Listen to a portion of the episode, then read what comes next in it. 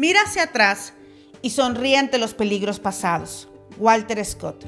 Hola, ¿qué tal? ¿Cómo estás? Te saluda Carla Cortés. Estoy muy contenta de estar aquí con las 21 emociones que te empobrecen y hoy estaremos hablando de una emoción poderosa, de una que puede volvernos pequeñitos y alejarnos financieramente del éxito y de la riqueza. Esta emoción incluso es considerada una herida del alma y el día de hoy estaremos hablando de la humillación. ¿Y qué es esto? Pues bueno, el diccionario nos dice que es una ofensa que alguien o algo causa en el orgullo o el honor de una persona. Es una sensación que experimenta una persona al sufrir dicha ofensa. Una humillación hace sentir más pequeño a quien se siente vulnerable por una actitud hiriente. Va directamente en contra del respeto y la dignidad del otro. Por tanto, es un ataque personal. Investigadores de la Universidad de Ámsterdam nos dicen que la humillación es la emoción negativa más intensa que alguien pueda sentir porque consume más recursos mentales y es la que tiene mayores consecuencias físicas y sociales. Como lo comentábamos, la humillación es considerada una herida del alma y esta sucede antes de los 7 años de edad. Normalmente tiene que ver con papá y con mamá, aunque se presenta mucho más con nuestras madres. Sucede cuando te pudo decir se pudo haber burlado de ti delante de otras personas, te pudo haber hecho sentir menos, te etiquetaba, te ponían apodos. Viene desde el abuso verbal, pero puede escalar incluso hasta lo sexual. Y bueno, ¿qué sucede con las personas cuando la humillación se convierte en una herida? Buscan humillación y dolor y hacen cosas para hacerse daño o para castigarse antes que lo hagan los demás. Este es el patrón en el que recurren constantemente. Pueden llegar a hacer de todo para hacer como los demás quieren, pero es lo que hace o no hace, lo que tiene o no tiene, que genera su herida. El hacer y tener son medios que utiliza la persona con humillación para compensar la herida.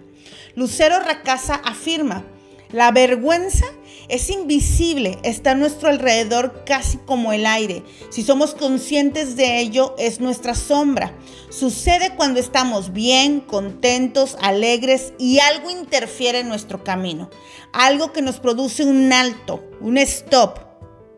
Entonces, se dice sentirse abatido, cohibido, criticado, débil, defectuoso, desalentado, desanimado, expuesto, fracasado, imperfecto, torpe, traicionado, devaluado y o mortificado.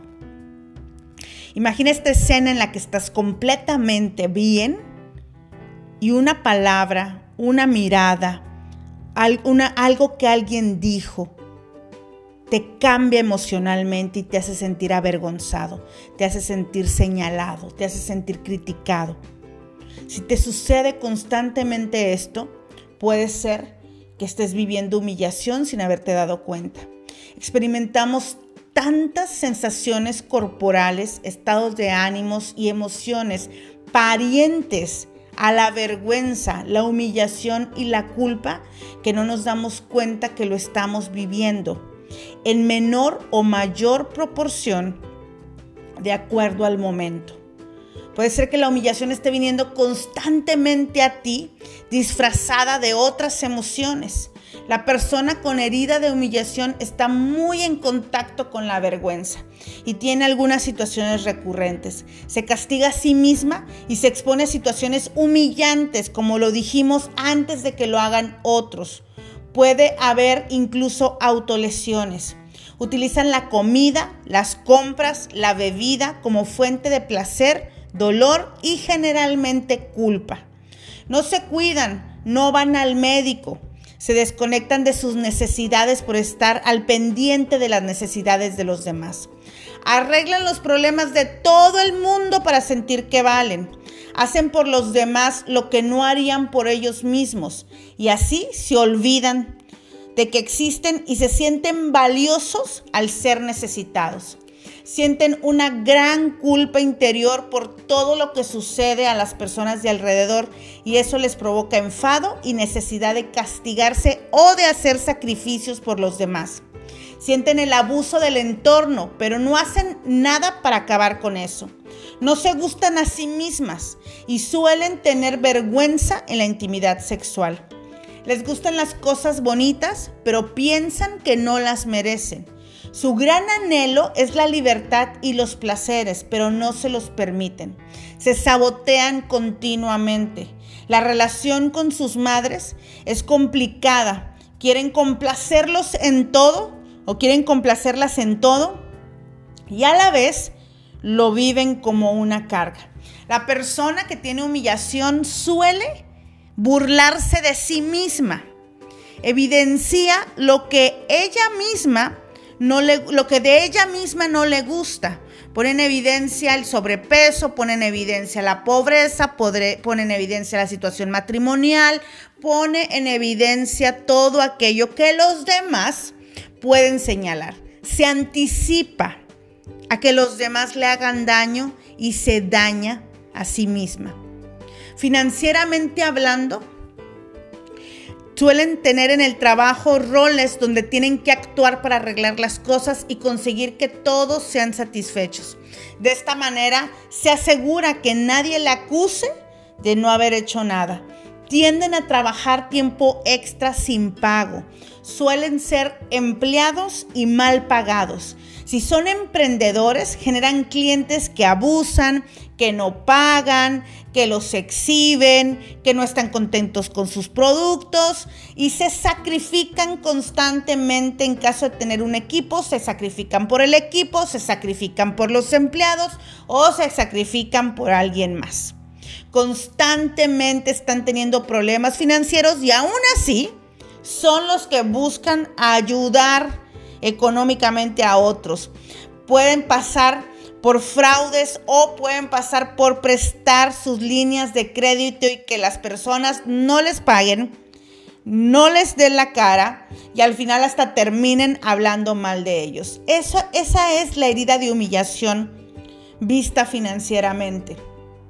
Personas que son abusadas constantemente en el terreno financiero y que se ponen, lo diríamos en México, de pechito para que sigan siendo abusados. Suelen sacrificarse, suelen obtener menos, suelen trabajar más, suelen autopostularse para, para hacer cosas extras sin pago y suelen ser los peores pagados en la nómina. Si ya te identificaste, si ya dijiste yo constantemente paso por humillación o me humillo, lo primero es perdonarnos. Lo primero es aprender a perdonarnos. Muchas de las veces nos recriminamos el haber sido abusados de pequeños, el no haber alzado la voz, el no haber dicho que no, el no haber denunciado, el no haber alzado la voz, el no haber puesto un alto el haber buscado o sido abusados termina siendo nuestra culpa y no una situación vivida. Así es que lo primero es aprender a perdonarte. Lo primero es aprender a perdonarnos. Aprende a decir que no. Si te es complicado decir que no, entonces aprende a dar tiempo. No corras a postularte, no corras a decir que sí, no corras alzar la mano. Date tu tiempo y pregúntate, ¿es esto lo que realmente quiero?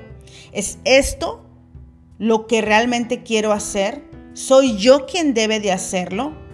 ¿Estoy buscando un beneficio para mí o estoy poniendo a los demás nuevamente por encima mío? Aprende a ser cuidado o cuidada.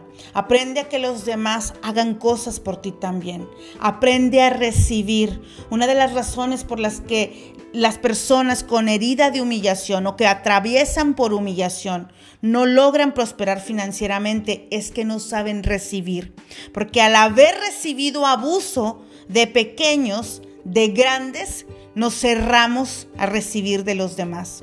Así es que el día de hoy repite conmigo, yo soy afectuosa, yo soy afortunada, yo soy capaz de conseguir todo lo que me proponga, yo soy respetado, yo soy amado, yo soy cuidado, yo soy competente, yo soy atractiva o atractivo, yo soy poderoso, yo soy valiosa, yo recibo lo que valgo, me abro a recibir.